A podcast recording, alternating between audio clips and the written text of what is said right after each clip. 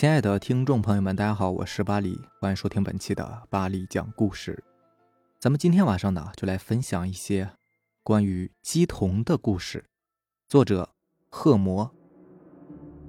鸡童自古以来一直都披着一件神秘的外衣，迎神会中，他们触目惊心、鲜血淋漓的表演，叫人十分震惊。究竟他们标榜的法术是真有神明附身护法，还是一种更高明的骗局？这种神秘外衣里包裹的又是些什么东西呢？经常在各地的迎神赛会中，最引人注目的莫过于鸡童了。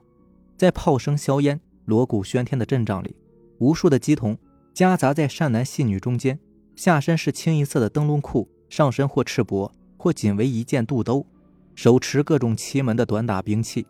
有鲨鱼剑、流星锤、狼牙棒、短剑、九环刀或三棱刺的，无论武器为何，动作则几乎是大同小异。夸张或略显机械化的步伐，眼睛半睁半闭，神情肃穆冷峻，一面前行，一面不停地将手中的兵器往自己身上砍。虽然说是神明护体，但鲜血淋漓却是免不了的。常见鸡童边砍边往前走，后面有个人则含着一口口的米酒。往姬童受伤的部位猛喷，最精彩、最触目惊心，也是最不可思议的，就是有些鸡童能用一尺半至两尺长的尖头铜针，直接将脸的两颊穿透，两边则悬挂符箓，一边走一边还摇头晃脑。这样的表演令旁观的人感到头皮发麻，胆小的甚至闭上了眼睛。更不可思议的是，有些道行高强的鸡童还能在穿夹而过的铜针两端。各悬挂一个沉甸甸的香炉。此外，除了这些恐怖的表演，鸡童起鸡给人治病，亦或者是占卜，都是非常有名的。主要是请灵上身，有点类似于东北的出马仙。最近有一个意外的机会，我们和一位辞职的鸡童有了密切的接触，从他口中探知了一些鸡童这行不足与外人道也的秘密。为了保护这位曾经正式干过鸡童的热心朋友，不致受到不必要的骚扰和伤害，我们暂且称他为阿才。阿才的父亲呢，是一位远近驰名的老鸡童，家学渊远，耳濡目染之余，十八岁那年，就在父亲的引导下，经过了如同一般鸡童所必经的训鸡、做官等苦不堪言的官目，正式成为了鸡童，在家中设立已久的神坛中，代替了父亲的工作。每日祈求神明降坛附身，为民众消灾祈福，而父亲则担任了捉头的工作。卓头和姬童是交不离梦的，他要解答姬童在神明附身时所说出的一些隐晦不明的话语。由于灵验异常，这对父子党很快就受到信徒的信任，一时香火鼎盛，也着实替这处神坛赚进了大把大把的香火钱。这样的风光，没过两年。阿才还是如期接到了征集令，并不能因为是姬童就可以免去服兵役，只好乖乖的入伍了。在这里解释一下，阿才是台湾人，台湾那边呢是必须要服兵役的。两年的义务兵役中，他极力的隐藏自己的身份，甚至时时刻意的避开庙宇神坛，但是偶尔不明所以的，仍然会有灵动感应。上课、出操、打野外、集合，甚至行军，几乎任何时候。过路的神奇遇上了他，好像都会过来叙叙旧。有时好端端的坐着，突然脑袋昏昏沉沉的，大腿肌肉就开始不由自主的痉挛跳动，全身仿佛是通了电的机器人，忍不住就要跳动起来。在这样的挣扎中，内心也起了强烈的交战，逐渐悟出了今日昨非，对以往鸡同生涯的种种越来越厌倦，也越来越不自在。这是一种十分微妙的心理因素。恐怕连他自己也不是很清楚，但是那种内心强烈的挣扎却一天大似一天。终于，他鼓起勇气向父亲说明自己的意图，决心永远脱离鸡童的生涯。他要像一般人一样正常的过往后的日子。父亲的失望与愤怒是必然的，连劝带骂，苦口婆心，仍然没能挽回他的决定。他不顾一切的脱离了这行。甚至不顾神明的降灾和责罚，重新踏出了步子，适应这个社会。他选择了装黄页，从一个学徒工干起，日晒雨淋、披星戴月的，每月仅能赚一点糊口的工资。他很坦白地讲，自己活得很平凡，很正常，甚至不知道自己的未来将会是怎样的。日后的吉凶未卜，但是至少他活得安心。对于这样一个人，这样的决定，他的勇气令我们佩服，他的经历更令我们好奇。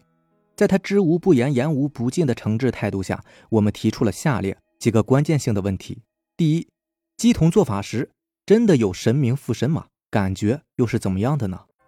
他告诉我们那是真的，千真万确有神来附身。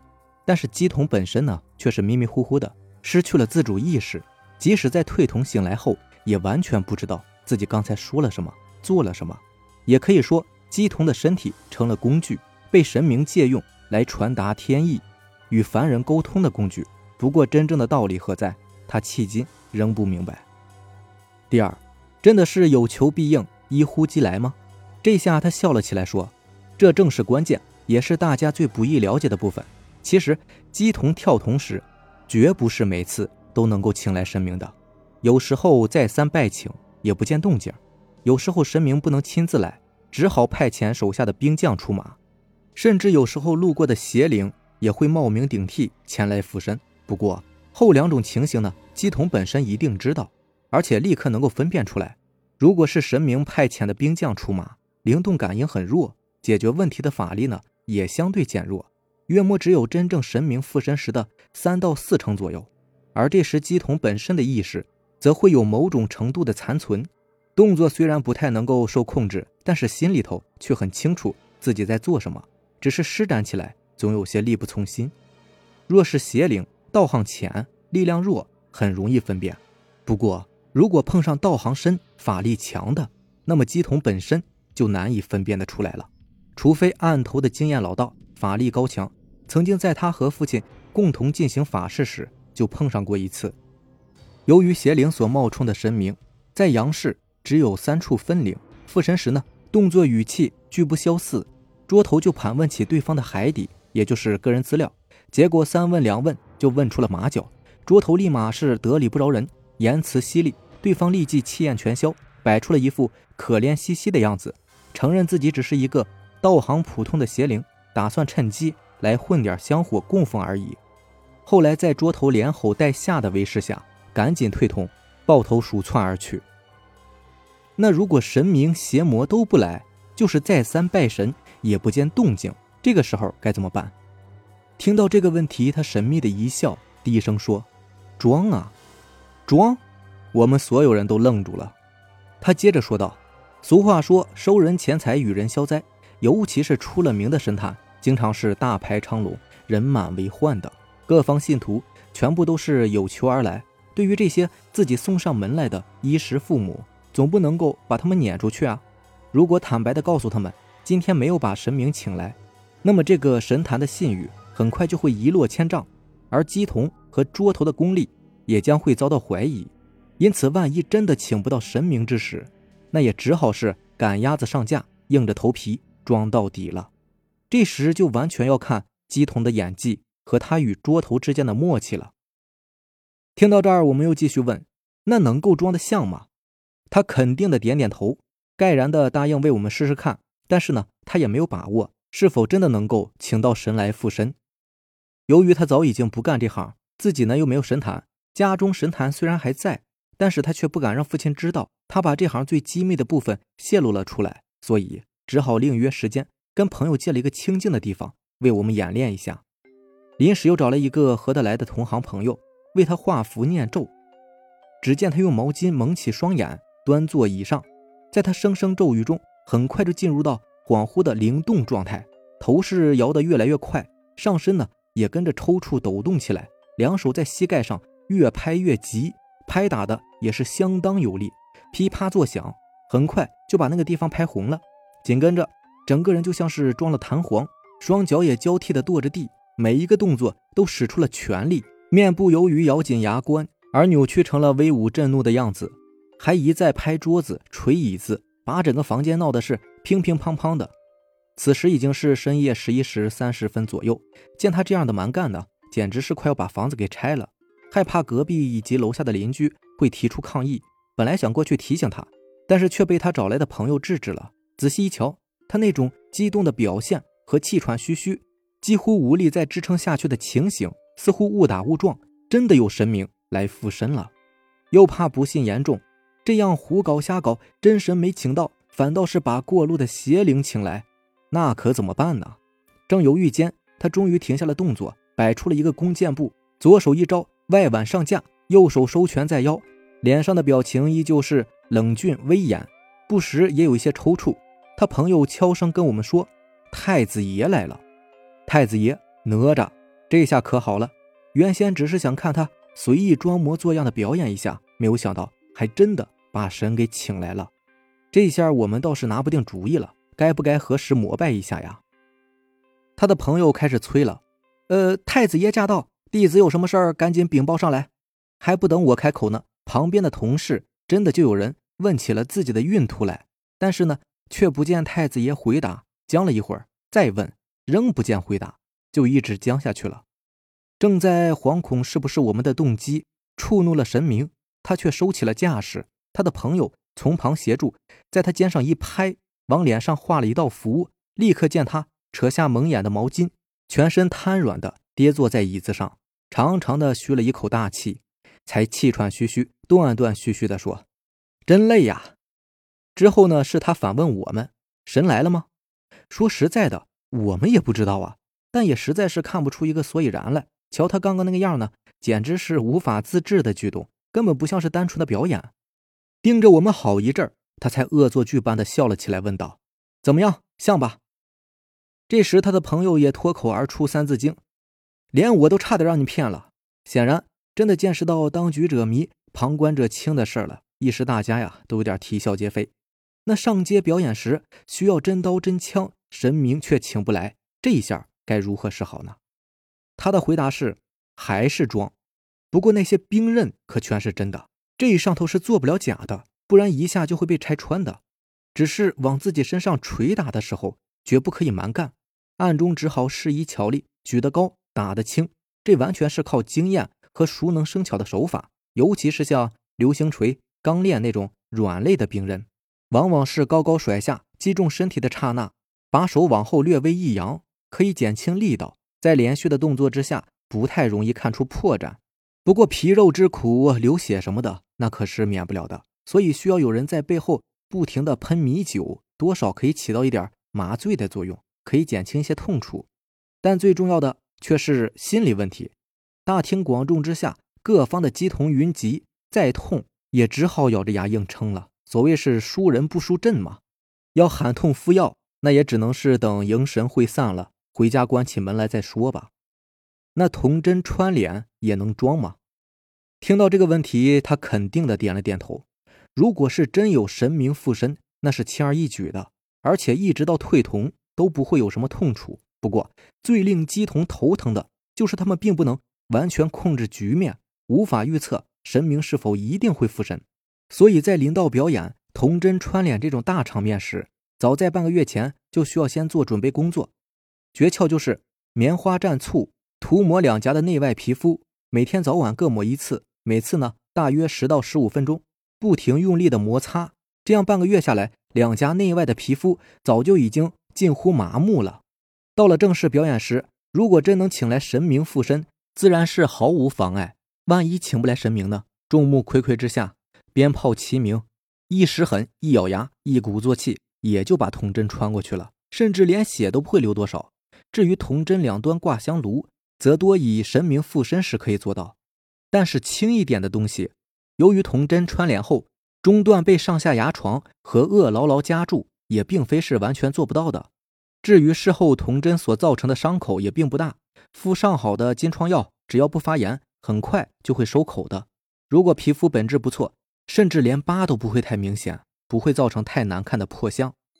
那如果神明不来附身，姬童如何为信徒消灾祈福呢？他表示，这个就全靠桌头的功力了，他才是整出戏的灵魂人物。这种工作呢，可不是一般人来做的，多半都是由姬童退休之后再充任的。不但要懂面相、命理，还要对各类中药汤头、草药偏方等等都有所研究。这些呢，都必须牢记心中，绝不能临时翻书参考的。此外，由于阅历丰富，可以称得上是世事洞明、人情练达、到了炉火纯青的地步。平常顺利的请到神明附身，桌头的工作只是解释一下隐晦不明的字句。碰上神明不来的时候，他一眼就要看出，马上就要运用起绝学，使出浑身解数，在一旁协助鸡童渡过难关。譬如来一个信徒询问最近运途，桌头在他报出姓名生辰之后，就要立即将他的生肖八字在心中推算出来，略略推算一下他最近的运气，然后向鸡童打出派司。通常原本好运的，他会故意说成不好。例如说八九月份平安无事，他会故意危言耸听，说这两个月会有厄运或血光之灾，使信徒的心里产生恐惧。这时候鸡童就要开口打圆场了，安慰信徒别紧张，也别担心，只要虔诚膜拜神明，自然会帮他化解的。要求的贡品通常都是豆腐干几块，煮熟的鸭蛋几枚，熟猪血一块，熟鸡一只。外带着鲜花素果，而这个香烛纸钱呢，自然是少不了的。然后于某月某日某时前来拜祭，此时桌头也会趁机表示，如果信徒在神明指定的时刻有事不能前来，坛里面呢也可以代为祈福消灾，贡品都是可以代办的，折合成现金若干。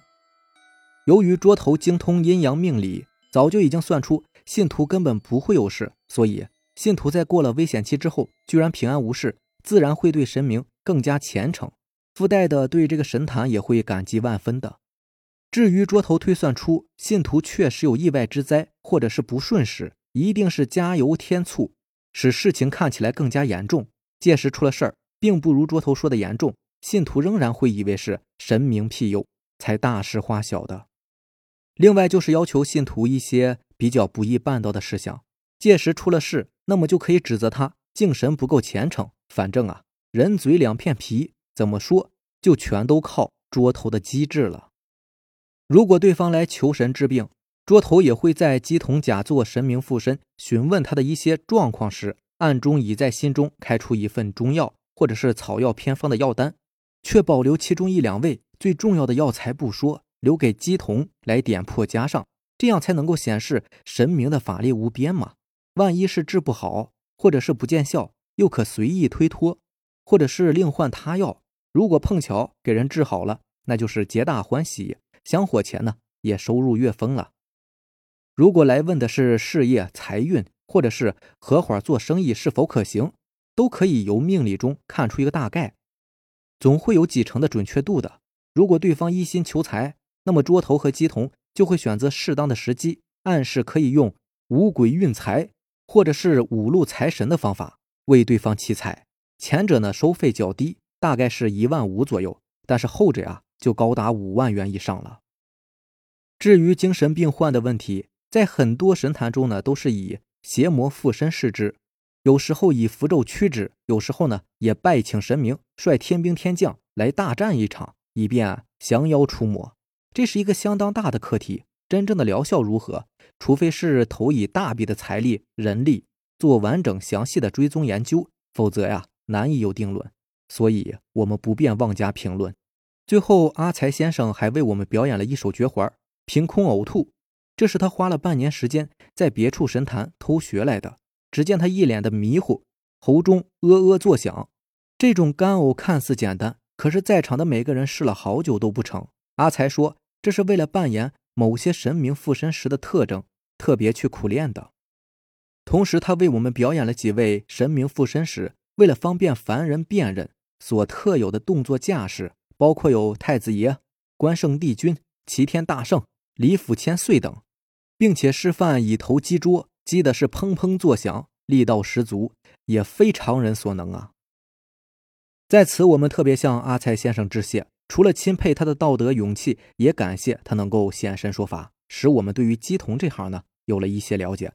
但是我们仍然不愿武断地说鸡童全是假的，因为毕竟仍有太多我们不能了解的地方嘛。好了，以上就是咱们本期的节目了。如果喜欢咱们的节目呢，就点个订阅吧。行，那咱们下期见，拜拜，晚安。